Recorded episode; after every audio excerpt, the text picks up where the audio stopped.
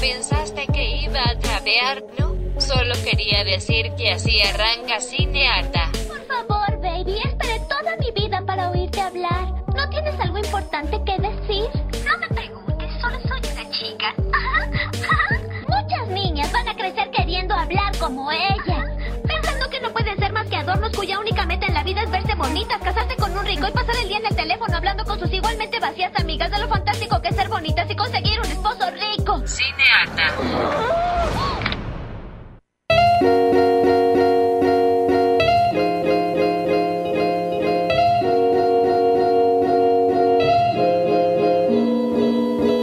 Aló, aló, aló. Mi nombre es Vito Andrada Y yo soy Natalia Ábalos. y esto es Cinearta.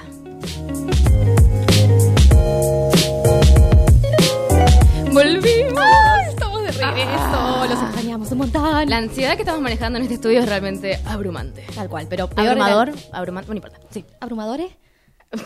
ok, dale. Peor Abrumante. fue la ansiedad que tuve durante todo el tiempo que no estuvimos al aire. Ay, tampoco fue por tanto. No, fue un montón, fue un montón. Bueno, eh, volvimos. Segunda temporada. Nos pueden encontrar toda la primera temporada en Spotify. Nos pueden seguir en Instagram como arroba cinearta. Ah, bueno, arrancamos. Dale, sí. Arranquemos porque estoy como... Bien. Este programa es como gente tomando decisiones, básicamente. Y la primera sección es como dos parejas se van a un retiro. Dos puntos. Dos opciones diferentes. Mucha heterosexualidad, ¿no? En Hoy vamos a... Sí, hoy va a ser tipo paquismo al full. Voy a empezar por la primera peli que recomiendo un montón, que se llama The One I Love. Una peli del 2014 que está Elizabeth Moss, que es eh, Handmaid's Tale, básicamente, o Mad Men, si no vieron Handmaid's Tale, que deberían verlo, lo cual no tiene sentido esto. Y Mark Duplass, que es un comediante muy de, de la onda tipo Saturday, Saturday Night Live, pero tampoco, no sé, es como muy Una poca onda- gente lo conoce, una digamos. onda indie. Claro, como comedia indie, digamos.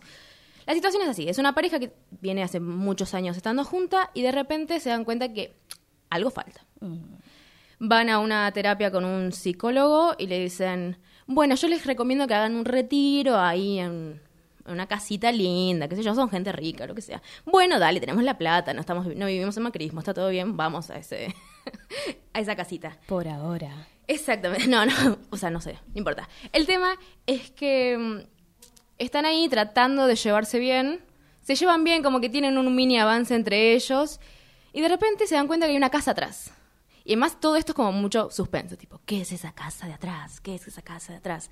Van a la casa de atrás, la chica Elizabeth Moss, y de repente tiene una noche apasionada con su esposo. Vuelve a la casa principal y le dice, bueno, que no buena noche que vivimos ayer, qué sé yo. Y spoiler, vayan a verla, vuelvan, listo. Ok, dice, yo no estuve con vos. ¿Cómo que no? Si la pasamos genial, hace tanto que no estábamos tan bien, qué sé yo. No, pero yo me quedé dormido acá en el, No, no tiene sentido.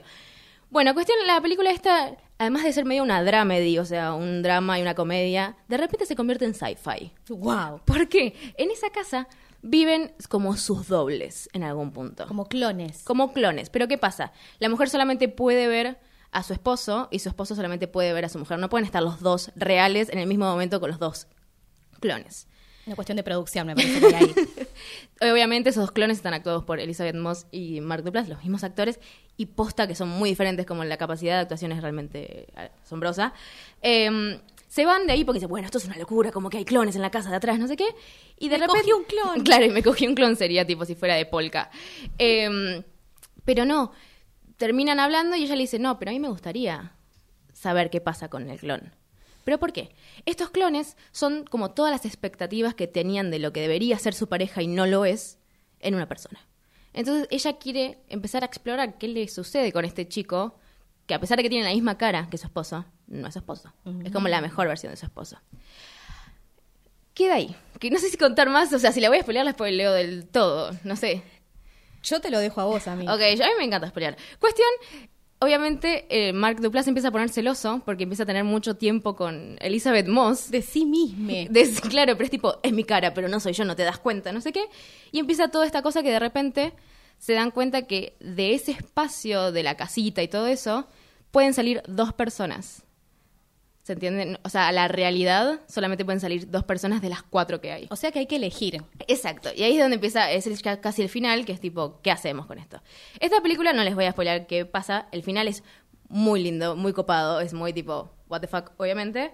Eh, pero quiero que vean esta película. Lo que está bueno es esto de qué pasa con nosotros cuando estamos con una pareja y armamos todas estas expectativas de hombre, mujer o persona perfecta y de repente no lo son y hay que confrontarse con esa realidad digamos querer cogerse a un clon no sería la mejor opción porque no existe hoy en día esa opción. Que además- Pero no sé, vos lo harías. ¿Con qué te quedarías? Es que siempre te va a pasar. Cuando estás en una relación, siempre vas a construir un ideal de tu pareja que tu pareja no va a llenar porque no tiene por qué hacerlo. Es una persona común que tiene sus falencias y demás. Y lo cierto es que para poder construir una relación sana, tenés que trabajar sobre lo que no te gusta de tu pareja, justamente. Pensar que si la otra persona se convierte en algo perfecto es irrisorio, es ridículo y no, no se compara con la realidad. Y que en algún punto en la vida real no sirve, pero en esta peli sí sirve. Sirve para decir, bueno, ¿y, y qué va a hacer estos personajes, particularmente Elizabeth Moss, que realmente lo quiere, pero quiere la mejor versión de él, no quiere como... Pero entonces no lo quiere a él. Exacto. Eh, me parece que está buena la peli en ese sentido de que no sabes qué es, porque es como al principio hay música de suspenso, decís, estoy viendo un thriller, no entiendo qué está pasando con esta casa. Me encanta esto de drama, comedia, sci-fi. Y sci-fi de repente, me parece como son las mejores, las mejores cosas. Así que recomiendo The One I Love.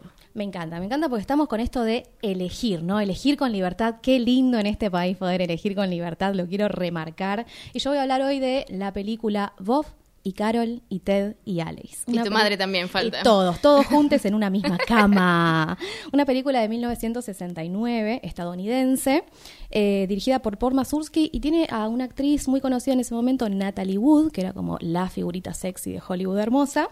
Y es una historia muy linda porque también se va en un retiro, ¿viste? Tenemos eh, estas dos parejas, dos parejas muy heterosexuales de amigues.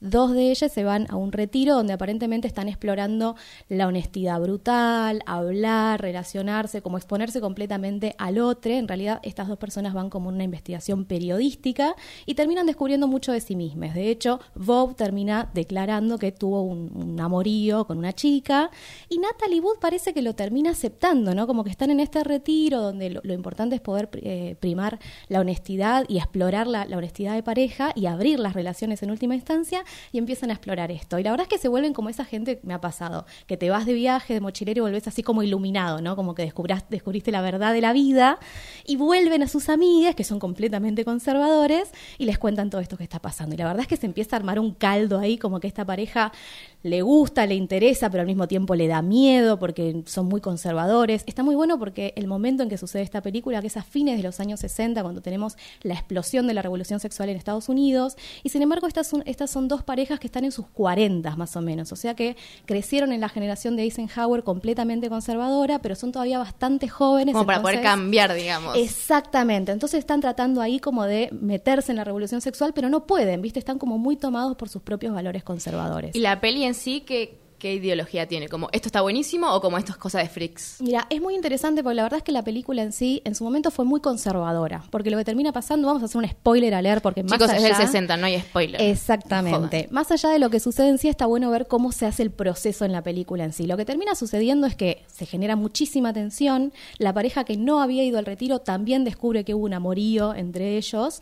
Y lo que termina pasando es que terminan queriendo explorar una orgía entre ellos cuatro, ¿viste? Como se meten en una cama, efectivamente, empiezan a besarse y cuando parece que se va a desatar la orgía finalmente, algo pasa, como que se empiezan a besar y en ese beso con la mujer de tu mejor amigo se dan cuenta que hay algo que no les pasa, ¿viste? Como que no genera esa calentura. Entonces lo que termina pasando es que como parejas monogámicas exploran la relación abierta y toman la decisión en último momento de no elegir ese camino, lo cual es muy conservador en ese momento porque planteaba, no, quédate con tu mujer, no te va a gustar si te querés coger a la, a la mujer de tu mejor amigo, pero visto desde hoy me parece que pone sobre la mesa las mismas tensiones que estamos explorando hoy en día. Están en un proceso de construcción ellas, como estamos nosotros hoy explorando las relaciones abiertas, el amor libre, los swinger, hay un montón de cosas que ponen en tensión valores conservadores hoy mismo en nuestra sociedad. Y creo que está bueno volver a esta película para pensar que también la monogamia es una elección en sí misma, que no está mal, no queremos que todos salgan a relacionarse abiertamente y que todos defiendan el amor libre, pero queremos que lo puedas de- elegir con libertad, que realmente te puedas preguntar si es eso lo que querés, que puedas probar, incluso meter el piecito en el agua de la relación abierta y si no te gusta te vas, pero que sea una, una elección consciente. Imperdible, Bob y Carol y Ted y Alice. Ya está. ¿Qué, qué más puedo decir? Siguiente. Yes.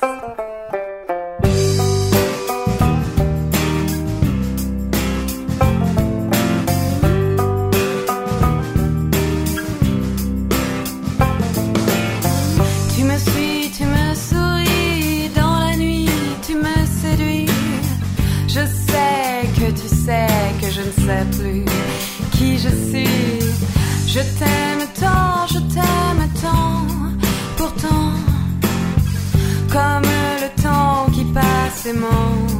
J'attends, toujours perdante.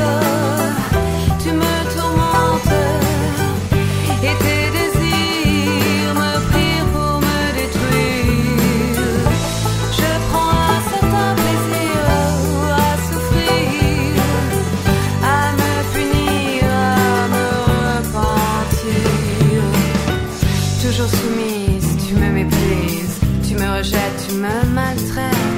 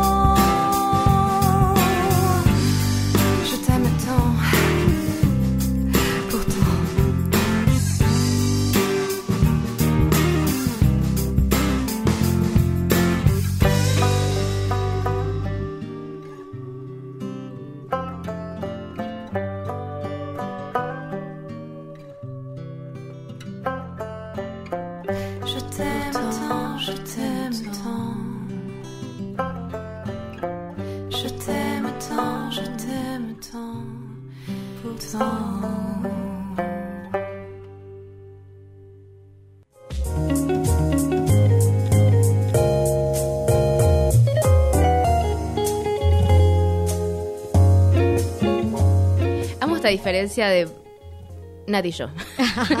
yo te recomendé una película que estaba buenísima en sí, porque era como sci-fi de la nada, y Nati fue tipo, bueno, si van a estar en la monogamia, elíjanla, como todo un discurso. Bajando línea, lo loco. A lo loco. Quiero que este programa se llame A lo loco, todo junto.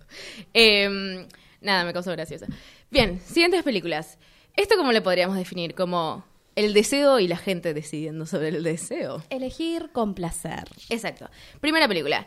Eh, voy a hablar de una peli que es del 2010. ¿Peli o peli? Una película, un film. Así es más serio. Una apuesta Una cinematográfica. apuesta cine- Buah, me cago en la apuesta cinematográfica que estoy a punto de hablar, pero bueno. Eh, que se llama Kiki, El amor se hace, una película del 2016 que es de Paco León, es española, que en realidad es una remake de una australiana. Em, la película básicamente cuenta cinco diferentes historias de gente que tiene parafilias. ¿Qué son parafilias?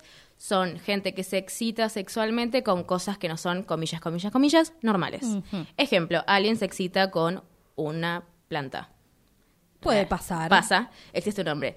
Alguien se, exi- se excita con ver llorar a alguien. Mm. Puede ser.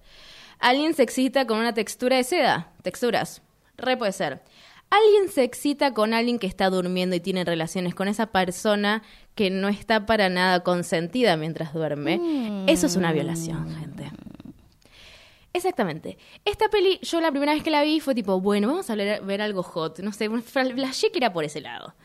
Me puso muy incómoda. Y ahora entiendo por qué me puso incómoda, porque la volví a ver. Y digo, hay toda una historia que es... Alguien está violando a alguien. Ajá. Porque como la gracia era eso, como que está durmiendo. Entonces, como ella no tiene el control sobre mí, me da como, ah, una cosa re rara. Y no sé, como que nadie habló de esto en la película. Porque además la dirección está bien de Paco León, que también actúa en la película. Es la historia de que ellos son una pareja con Anna Katz y como que no encuentran la chispa de nuevo, no sé qué, y como que le dan a una amiga en común y terminan estando con esa amiga. Pero ¿qué pasa? Más que poliamor termina siendo como una poligamia. ¿Se entiende? O sea, en vez de todos compartir el amor entre los tres, el final termina como Paco León tocando en el culo a las dos como si fuera, no sé, porcel, ¿entendés? Claro. Medio poligámico más que poliamoroso. Una, vi- una visión bastante masculina, quizás. de- No, todo el tiempo es como una visión muy paqui de lo que es el deseo. Y es como, ay, perdón que me calientan las plantas o lo que sea. Y bueno, y nos casamos. Y como, no estamos hablando como la gracia es como de hablar de cosas Salir muchas. de la norma. Claro, salir de la norma como para que caigamos todo el tiempo tipo en el matrimonio, en que es raro, en que el chabón quiere estar con dos minas pero no se le ocurre estar con otro chabón. Esta película fue muy galardonada en un montón de lados y más que nada en España. Paco León lo aplauden por todos lados. Eh, está bien, la dirección sí está buena, pero es súper paqui. ¿Y pensás que está recomendable, aunque sea para, para ver lo que piensan los paquis sobre ser kinky? Sí, re. Es que a mí es, es entretenida, es una realidad. Pero termina eventualmente con, la- al menos con la visión que nosotros tenemos, y nosotros tenemos en este equipo de Cinearta, de cómo esto, esto del amor romántico, del el amor lo justifica todo. Tal tipo, cual. te violo de noche, pero porque yo necesito tener relaciones con alguien. Tipo, no, no justifica la violación, gente. Tal cual. Entonces, como, nada, si la quieren ver, está buena. O sea, en el sentido de entretenimiento, entretiene. Pero son esas cosas que decís, "Mm, no sé si es para tanto, no, no sé. Como sea cualquier tipo, tipo Sí, de correcto. parafilia, cualquier tipo de placer que quieras explorar, lo importante es que lo puedas hacer generando consentimiento por parte de todos los involucrados. Claro, particularmente una historia no tiene consentimiento. Cero. En la otra es tipo te miento de que tengo cáncer o lo que sea porque quiero verte llorar. No sé, ¿viste cómo decís?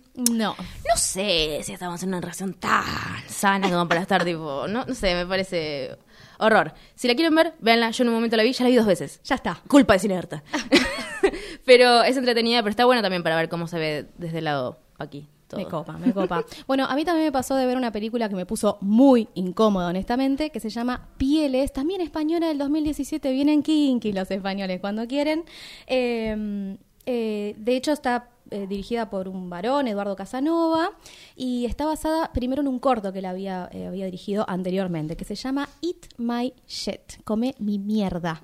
Un Lindo. corto muy lindo eh, sobre un personaje que después aparece en la película. La película es una película de personajes, hay distintas historias también, entre ellas la de Samantha que conocemos primero en este corto. Samantha tiene la peculiaridad que tiene el ano donde estaría la boca y la boca donde estaría el ano. Y significa que básicamente todo lo que la boca hace pasa por detrás, todo lo que la- el ano hace pasa por delante.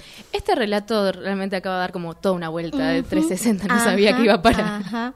Bueno, básicamente lo que vamos a ver en Pieles es, en Pieles es una exploración justamente de lo diferente, de distintos personajes que tienen como Samantha alguna peculiaridad. Una peculiaridad que puede ser diversidad funcional o algún tipo de lo que considerarían unas personas deformes que los convierten en monstruos, como ya se había hecho en Freaks en el siglo pasado, básicamente. Pero lo que terminan haciendo es generar personajes que, que tienen una vida interior más allá de esta peculiaridad que muestran, ¿no? Y, y se desarrolla muy en profundidad esas personalidades. Me parece que en ese sentido está interesante. Puede ser que nos, nos parezca que se está como espectacularizando la deformidad, ¿no? Como poniéndolo en pantalla, mostrándolo de una forma muy grotesca, pero es interesante la estética que tiene, porque además es todo colores pasteles, rosas, lilas, como una estética muy embellecida, medio de princesa y con esos colores que generan como tranquilidad cuando terminamos viendo escenas muy, muy grotescas. ¿Son grotescas porque son fuera de lo normal o son grotescas porque es una falta de respeto? O sea, No, no, ¿en qué no. sentido grotesca? Son grotescas en el sentido de que vemos a Samantha con el ano en la cara básicamente, ¿no? Y algo que te podría parecer absolutamente horrible de ver, pero está estetizado de tal manera que te terminás como generando empatía. Por Y normalizando en algún punto Y todo eso. termina normalizando, eso es lo interesante. Me llama la atención que hay un personaje que es pedófilo, que no es el centro de la historia, eh, y no me parece que lo estén defendiendo ni nada, pero lo terminan mostrando incluso con un poco de culpita, y me llamó la atención de que aparezca este personaje como igualado de alguna manera Como si a fuera los lo mismo. otros. Claro, como que los monstruos son monstruos y es lo mismo el pedófilo que la persona con diversidad funcional, que me parece que está para, eh, pa- para discutirlo como Sí, mínimo. Pero medio que a veces pasa. ¿De qué año es esta película? Eh, Pieles del 2017, súper nuevita. Ah, nueva, no es que estamos Eh, hablando tipo algo que tiene 20 años que decís, bueno, No, las no, pensaban no. que los pedófilos eran enfermos. No, no, no, para nada. No digo que lo estén defendiendo ni nada, pero como que le dan también una vida interna a este personaje, la verdad, que para mí es completamente Sí, cuestionable. y más si ni siquiera es el protagonista. No, no, totalmente. Pero de vuelta, es una, una película de personajes. Las historias están muy entrelazadas. Él tiene su propia historia, pero tiene que ver con las historias de otros personajes también. Se terminan entrelazando. Pero más allá de eso, que por supuesto, si nuestros oyentes nos quieren contar qué piensan de este pedófilo, me encantaría saber qué piensan al respecto, porque el tratamiento Hashtag, me dejó el ¿qué culo lleno de preguntas. Tal cual.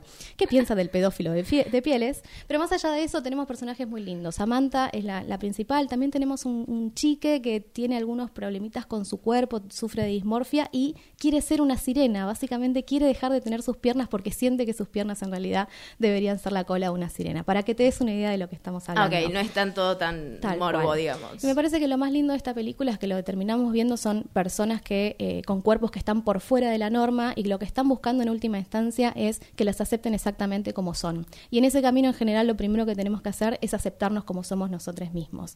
Me llama la atención un personaje en particular que es una chica que tiene una deformidad muy visible en la cara y que tiene dos amores básicamente. Uno que tiene el rostro quemado y que se quiere operar él y que quiere que ella también se opera para que los dos sean de vuelta, entre mil, mil, mil comillas, normales. Y tiene otro pretendiente que la quiere exactamente como ella es. Pero el problema con este pretendiente es que él tiene una parafilia con las personas que tienen deformidades muy visibles en la cara, justamente.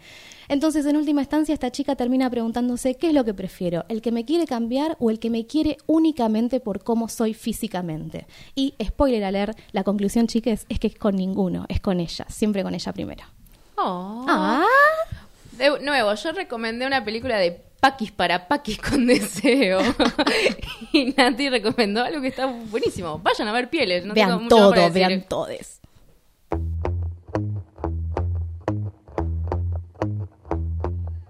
Ay, quiéreme de a poco, pero que no me dé cuenta y que nadie sepa.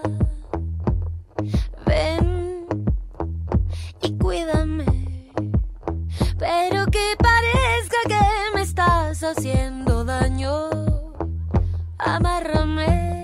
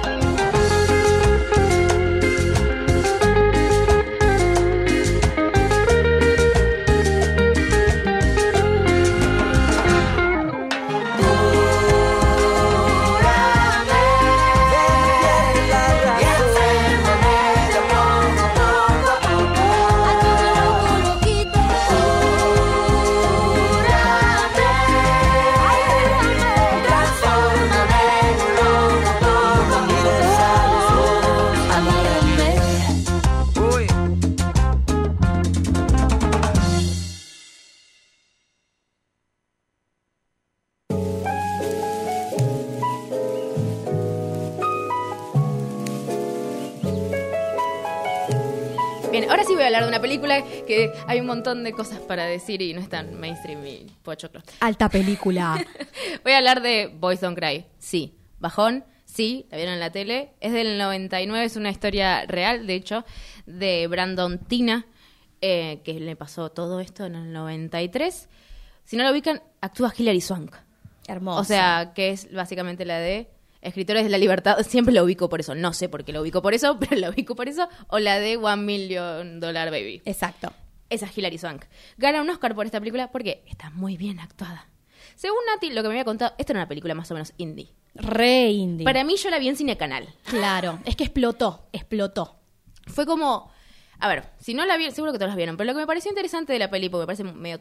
¿Cuento todo? Sí, contá que esto fue hace 20 años. Fue hace 20 hace 20 años. años yo era una piba. Claro, el- es la situación de Brandon Tina que está en Nebraska y en un mundo muy machirulo le sucede lo peor. Se dan cuenta que él, a pesar de presentarse como hombre y sentirse hombre, tiene genitalia de femenina, digamos, y obviamente al darse cuenta de eso, ven un agujero, violan, pegan y matan. Tal cual. Es un ambiente muy del white trash estadounidense, ¿no? Sí, no quería decirlo porque no sabía si era ofensivo el white trash, pero ellos mismos se llaman white Eh, trash. está para preguntar, chicos de Estados Unidos, nos dejan saber cómo quieren No ser si- llamadas.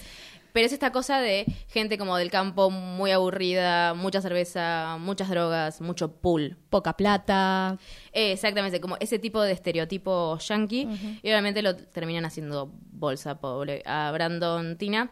Esto es un caso real, que hay un documental previo que le dio el puntapié a que sea una película nominada al Oscar y ella ganadora de, como mejor actriz. Hermosa. Re, lo que me pareció interesante de esta peli, hasta, la, hasta el minuto, no sé, una hora cuarenta no pasa nada como súper trágico. Todo lo trágico pasa en los últimos 20 minutos y eso es lo que me pareció interesante, porque a pesar de que es pobre, un chico trans que la pasó como re, re mal y terminó muerto y asesinado, un minuto cuarenta no se trata sobre eso. Un minuto cuarenta se trata sobre un chico que está tratando de escapar de su propia realidad, pero no con su sexualidad, sino porque le va mal, porque termina falsificando cheques, porque le gusta la joda, y le gusta golpearse y ser macho y qué sé yo. Entonces, hay algo que no, no sé, como que no es, no es lo mainstream de encontrar, que es como, ay, qué pobre chico trans, ¿qué le pasó? Sino es como, no, el pibe estaba viviendo en re normal, el problema es la sociedad. Y complejizan su ver personaje, digamos, como que profundizan su mundo interno. Claro, pero no es. A lo que voy es, no es este personaje de yo, trauma con mi identidad, sino que él re sabía que era hombre y como que está, y está todo bien. El problema es de los otros. El pro- claro, siempre hablamos esto como fuera del aire, ¿no? Como el problema de las películas pueden ser con uno mismo, con la sociedad o con un otro. En esta peli claramente, y eso es lo que celebro, es que la película es con la sociedad. No es con él diciendo, uy, ¿qué seré? Y me tapo las tetas o no me tapo las tetas. Tipo, no, yo soy un chabón, actúo como chabón, lamentablemente como un machirulo white trash, digamos, que no está bueno en ese sentido, pero es su ambiente, es lo que hay. Eh, está dirigida por Kimberly Pierce, también una muchacha lesbiana que es por lo único que fue conocida, pero está bueno saber cuando dirigen mujeres decirlo. Festejamos. Exactamente. Eh, siento que es una peli que está buenísima a ver, en el sentido de se pueden contar relatos que no sean las dos horas sobre pobre yo. Porque ya sabemos que todos la pasamos muy mal, siempre. Entonces, una vez que pueda mostrar el chico enamorándose, eh, teniendo una pareja re sana con la actriz Chloe Sevigny, Ay, que hermosa es divina, que es súper indie en ese momento y ahora también. La chica del, el del asesino psicópata, psicópata americano. American Psycho, sí. Exacto. Eh, y además tiene una relación re sana, para estamos hablando del 99. Una mina que sabe su genitalia, él dice que es como hermafrodita. Luego te das cuenta que tal vez no es tan así, sino que es más un chico trans. Nunca se habla como en sí del género. Él lo denomina como una crisis de identidad sexual. Estamos hablando de hace 20 años, En- cuando la, la sexualidad y el género eran cosas que se mezclaban por pura ignorancia y nada. No era, Era- no era parte del mainstream. Era imposible pensar en ese momento hablar de identidad de género. Y pensar que llegó al Oscar esta película. Sí, tal O cual. sea, en el sentido de que por fin alguien hablaba de eso. Eh, me parece que es re para destacar, fuera de joda. Y a pesar de que él demostraba ser macho, seguía siendo un personaje sensible. Mm. O sea, como que lo macho era por imitación al otro, al otro justamente.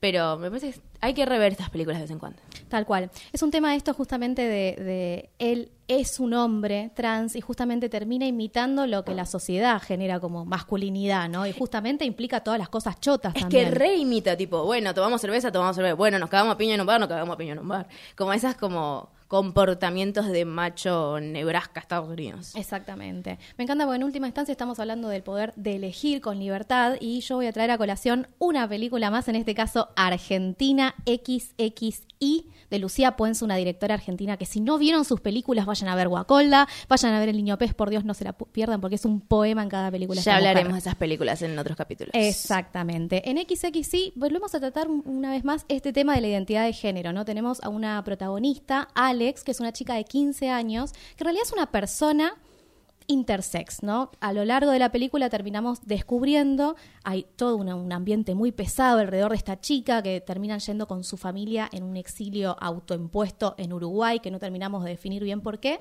y terminan recibiendo a una, una pareja amiga de sus padres que las vienen, los vienen a visitar con su hijo Álvaro, también adolescente, ¿no? Piroyansky. Exactamente. Eh, terminamos descubriendo, es- estos dos chicos adolescentes terminan desarrollando una relación y terminamos viendo que Alex, en última instancia, es una persona intersex, que ha nacido con los cromosomas XXY, lo cual significa que tiene partes consideradas masculinas, partes consideradas En sentido de femeninas. órganos o genitales o lo Siempre que sea. depende. En este caso quiere decir que tiene los dos órganos, tanto masculino como femenino, que puede suceder, pero XXY refiere a todo un arco de, de genética posible, exactamente. Puede ser algo tan simple como que tenés la voz más gruesa y nada más, o que efectivamente desarrolles partes, partes físicas del cuerpo que serían consideradas anormales. Pero es súper interesante porque en última instancia el, el mensaje de la película y una de las frases que Alex misma, me dice en, en- en un momento es ¿y qué pasa si no hay nada que elegir? Porque terminamos descubriendo que esta pareja que viene a visitar a esta familia el padre de, de- Álvaro, del adolescente, es un cirujano y en realidad lo que están viendo es que vengan a cortarle el pito. Hablemos como con propiedad. Eh, y lo que sucede es que Alex nació con estas dos partes y siente la presión de la sociedad por definirse, en primer lugar, si es hombre o si es mujer. Tenemos una chica, eh, si, bien, si bien Inés Efron, que es quien, quien la protagoniza, eh, es una chica muy, muy femenina, ella muy delicada, acá la vemos representando un personaje muy masculino. Eh, y, no, y no vemos que ella esté tratando de definirse entre mujer y hombre. Y de hecho, cuando tienen este encuentro social con- se- sexual con Piroyansky, lo que sucede es que en el último momento ella lo da vuelta y se lo coge. Y le mete el pito, básicamente. Y a Piroyansky le gusta, ¿entendés? Entonces se, se empieza a dilucidar esto, que es realmente necesario que esta persona elija si es hombre o mujer para dejar tranquila la sociedad, que elija si se quiere coger tipos o coger minas, si quiere hacerlo con el dedo o si quiere hacerlo con el pito. Y la verdad es que en última instancia no es necesario, es simplemente una imposición de la sociedad que quiere meter a esta persona en las cajitas que nos han impuesto durante toda la vida y no es necesario. Está muy bueno que Lucía Puenzo hizo una investigación muy exhaustiva sobre esta película, se juntó con médicos, se juntó con padres, se juntó con chicos intersex que habían sido operados, esto pasa un montón. Sí, porque además vos pensás desde un principio, ya le pusieron un nombre medio como... Alex. A- andrógino, Claro, andrógino podríamos sí, decir. Pero es esta cosa de quién decide, qué, a qué edad hay que decidir. Yo creo que también en el momento de la película, eh, que es cuando se estrenó, 2007. no había todavía esta conversación que hoy tenemos en día super mainstream de lo que es el género en sí. Tal cual. Y, y siento que está bueno igual que hayas visto estas películas. Sí. Que plantearan una duda de, che, tal vez no es necesario romper tanto para que alguien tenga que decir, tipo, déjame ser. Digo, no, no te ofendo, no te ser. estoy haciendo nada, es mi cuerpo, mi sexualidad. Y me parece que funciona un montón y que hay que aplaudir estas pelis. Tal cual. Yo quiero plantear mi, mi pe- mi que- pequeña teoría personal evolutiva, que es que las personas intersex no tienen que ser consideradas necesariamente como una malformación. Imagínate que estuviésemos en un camino evolutivo donde po- todos podamos finalmente tener conchita y pito. ¿No sería re lindo? Más allá. Arco iris. Arco iris y lluvia de estrellas para todos. Este, bueno, más allá de eso, me parece que es una película súper necesaria eh, y, y plantear justamente que no, no, no, se, no hay correlación necesaria entre biología, sexo, género, no hay ningún tipo de, de- de necesidad de, de relacionarlo. Y lo más importante de todo, ante chicos intersex, que tenemos una cuestión biológica, lo peor que le podés hacer es a un bebé asignarle una operación para sacarle tal o tal genitalia. La verdad es que las personas que han atravesado esos procesos terminan con traumas muy grandes. No se olvidan las operaciones. No es lo mismo que tu primer recuerdo sea el de un quirófano y que te estén sacando una parte de tu cuerpo. La verdad es que tenemos que poder elegir con, con libertad y permitir que los niños tomen sus decisiones por sí si mismos. quieren tomar decisiones también. Exactamente. Justamente, poder la- este programa, como se habrán dado cuenta, es poder tener libertad, un poco. Un poco, al menos toda completa. Toda, toda mi libertad, no solamente un poco. Exactamente, queremos elegir.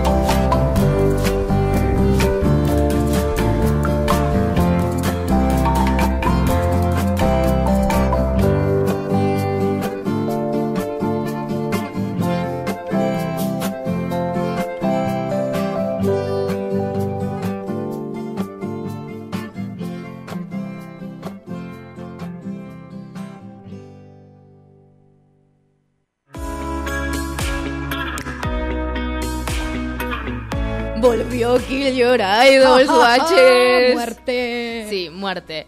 Bien, ay, siempre me pone feliz esta Ay, sección, a pesar de que tanto. matamos las carreras de gente. Espero toda la semana para matar gente.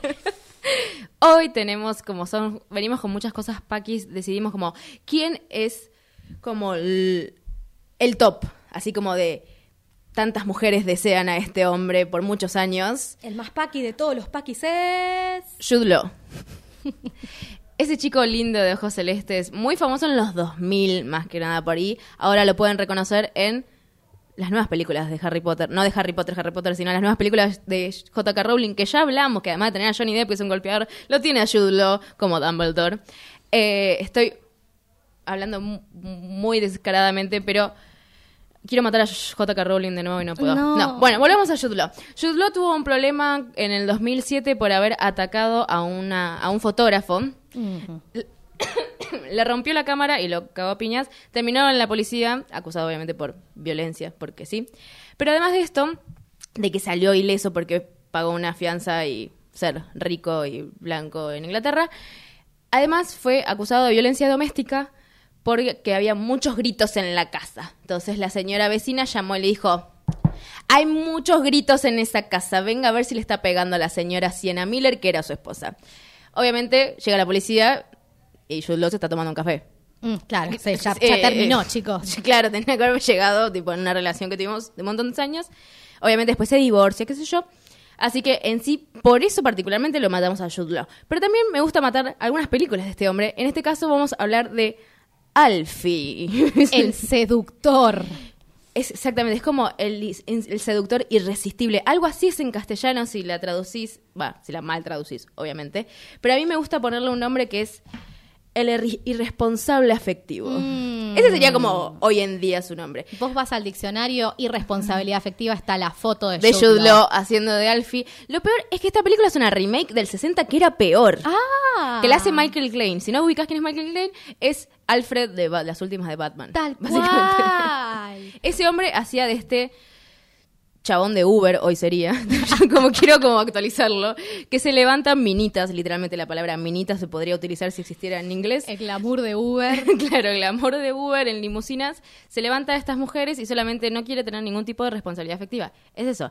Pensá que el chabón tiene una regla que es RST, rostros, senos, trasero Ah, para definir a la gente, a la gente, a las chicas a las cuales quiere tener relaciones sexuales no responsablemente. Eh, nos dimos cuenta en esta peli que es Barney, básicamente. Tal de cual. cómo conocí a tu madre. Es idénticamente igual a Barney. De hecho, esa, esa um, serie arranca el año siguiente. O sea, yo creo que hay algún tipo de relación. Pero además, todos los- todas las chabonas le empiezan a decir, ya sé que no es culpa de Julo, pero es culpa de Julo de haber aceptado este, este papel. Todas las minas le dicen, tipo, sos un horror, me estás rompiendo el corazón varias veces, no tenés ningún tipo de tupor en nada. Pero ¿qué pasa? Una hora cuarenta diciendo, no sé, tal vez debería cambiar, no sé qué. Y de repente, el amigo le dice, me traicionaste. Ah, y ahí le cayó la ficha a Alfie. Cuando un hombre le dijo, che, no estuviste bien. Y ya venimos una hora y media de mujeres que le están diciendo, no estuviste bien, capo, me estás haciendo bolsa. Eh, sí, perdón, tal vez estoy gritando un poco. Pero también tenemos un aborto en esta película. ¿Cuál es la representación del aborto en Alfie? Ella entra a una institución, nieve, frío, tapados con un abrigo. Sa- entra con cara de, no sé qué va a pasar. Sale con cara de, ya pasó. fin, eso es. Jude Law le pregunta, ¿estás bien? Y no le contesta.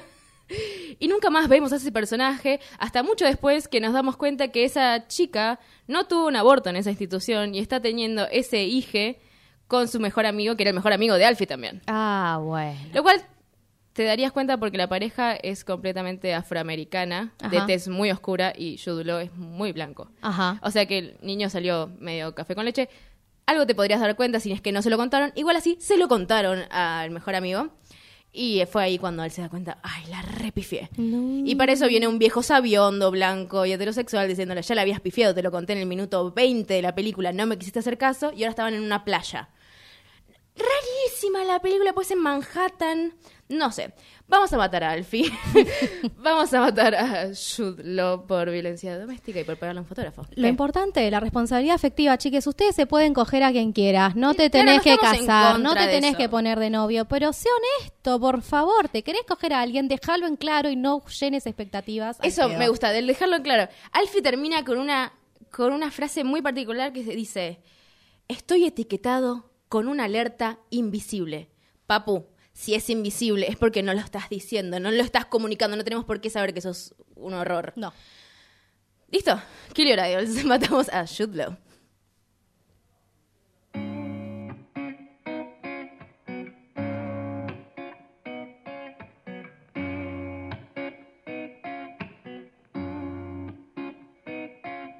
Si amarte es pesado y hablarte es peor, ¿por qué apresurarnos a estar en control? Tus trenes me llaman, se van y yo estoy tratando de hacerlo con vos o sin vos. La mala costumbre de ser como sos nos hace acercarnos en Si quieres, invito a verme, acércate que yo solo tengo. Cosas dulces para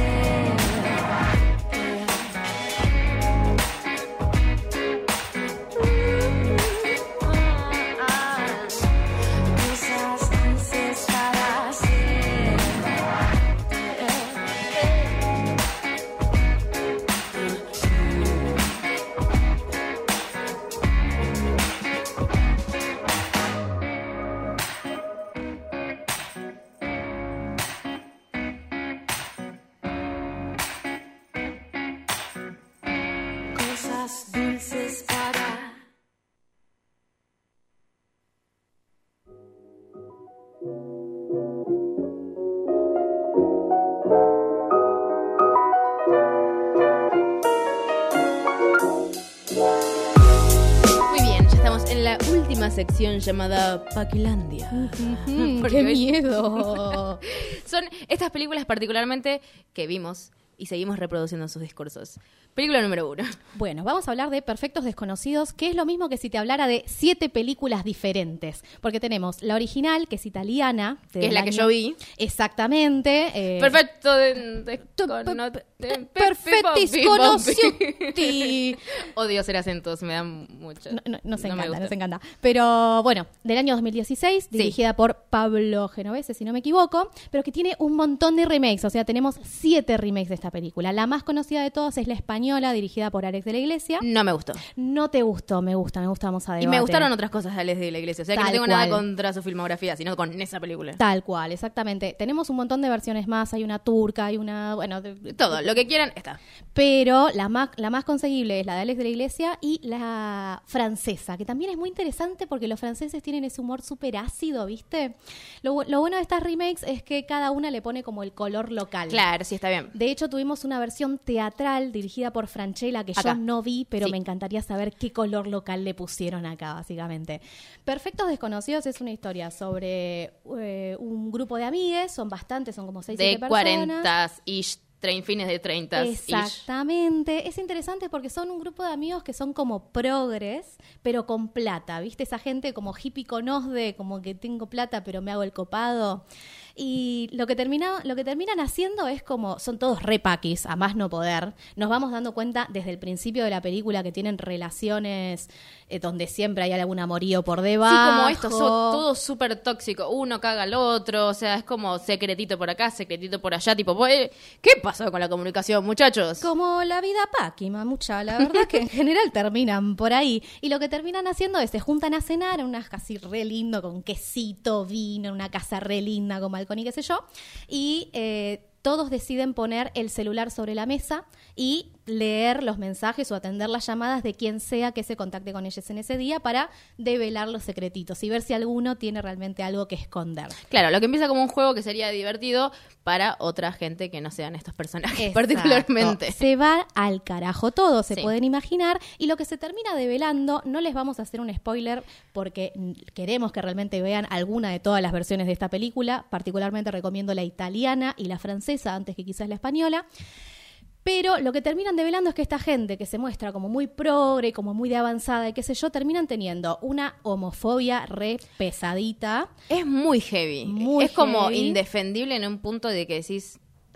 era, me- pareció hasta al divino botón que esté ese personaje. No, Digo, si mí- le van a pegar, ¿para qué está? No, a mí me parece que está bien porque justamente devela que esta gente se muestra de una cierta manera y incluso con alguien que quieren mucho terminan aplicando la homofobia. Es que para mí la peli no se adueña de su homofobia. No, no, probablemente no. Como nosotros vemos que hay homofobia porque a este personaje no lo dejas vivir y que esté con quien esté. Exacto. Pero en la peli fue como, ah, no nos quiere contar. Fin, nunca hablan de como de que alguien está, no sé, lo está molestando, posta. Mira, la verdad es que yo creo que se pueden hacer las dos lecturas. Hay gente que la ha visto, alguna de las versiones de esta película y dice que es muy machista, pero la verdad es que me parece que hay que ir a, a- aplicar el ojo con un poquito más de profundidad, porque justamente me parece que es una sátira. Se están burlando de este armado de la monogamia que siempre termina en la infidelidad y, y esta, esta cuestión de que puedo ser el más copado y el re sexual Sí, y qué sí. sé yo, y en última instancia terminas cagándole la vida a la gente que querés, ¿no? Bien. Entonces, recomendamos, para que lo vean. Sí, a mí me gustó un montón, de hecho, la peli. está para reflexionar sobre cuál es la posibilidad que tenemos de elegir tener una relación monogámica. Me parece que viene por ahí la mano. Bien, yo voy a recomendar, obviamente, algo muy bobo. No la voy a recomendar. En realidad fue esto. Las vamos a defenestrar, me parece. No, es que en realidad sucede esto. Dije, paquis. Dos puntos. ¿Qué piensan los paquis? Dije, televisión. Ok, ¿qué veo en la televisión que sea super paqui? Y de repente me acordé, no fue muy complicado, de la película Friends with Benefits y No Strings Attached, que sería en castellano Amigos con derechos y amigos con beneficios. Literalmente hay solamente una palabra de diferencia. Salieron en el mismo año, ganaron la misma plata, Y son son básicamente todos la misma heterosexuales. película, ¿no? y son todos heterosexuales. Vamos a ver las diferencias y quién gana en esta competencia. Porque yo, yo sola quería poner una competencia en esto. Justin Timberlake con Ashton Kutcher. ¿Quién gana? Ashton Kutcher tiene algo que me mueve, me, me hace Pero es un actor que no es talentoso y Justin Timberlake es un cantante que no actúa tan mal. Tal cual. Está como las dos en mediocridad. hay culos en ambas. Hay culos Sí, no muchos, pero hay algo. masculinos de Sí, hay ellos. culos masculinos, por eso lo estoy Mm, diciendo, Mira, mira qué bien. Yo creo que me cae mejor Justin Timberlake, pero no lo sé. Mira, mira, Vos, mira, mira. ¿qué elegís? Hay que elegir, Ah, ya. Ashton, yo me quedo con Ashton. Ashton. Ok, siguiente, porque para mí es más importante de la película. ¿Es Natalie Portman o Mila Kunis? Ay, es tan difícil, no puedo. Las dos, quiero las dos.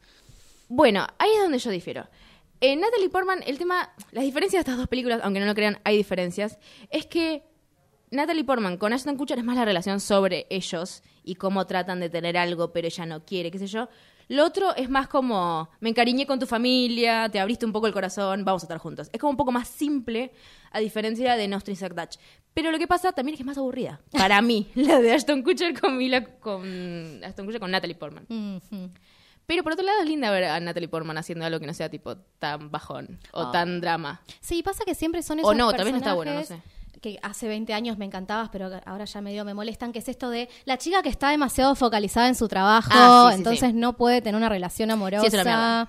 Eh, y a Natalie Portman encima le sale tan bien que la odio más todavía. Es como. Sí, nada de estas películas que estamos diciendo son sanas. No, no. Estoy justamente discutiendo de que hay dos películas idénticas. De hecho, tienen un mejor amigo gay, no, ni siquiera mejor amigo, un personaje que aparece que es gay Solo para ser gay durante dos minutos. sobre- y hacer chistes de cuán gay es. Eh, después tenemos un padre hipersexualizado. Y después tenemos eh, una madre supersexualizada del otro lado. Como tienen los mismos personajes.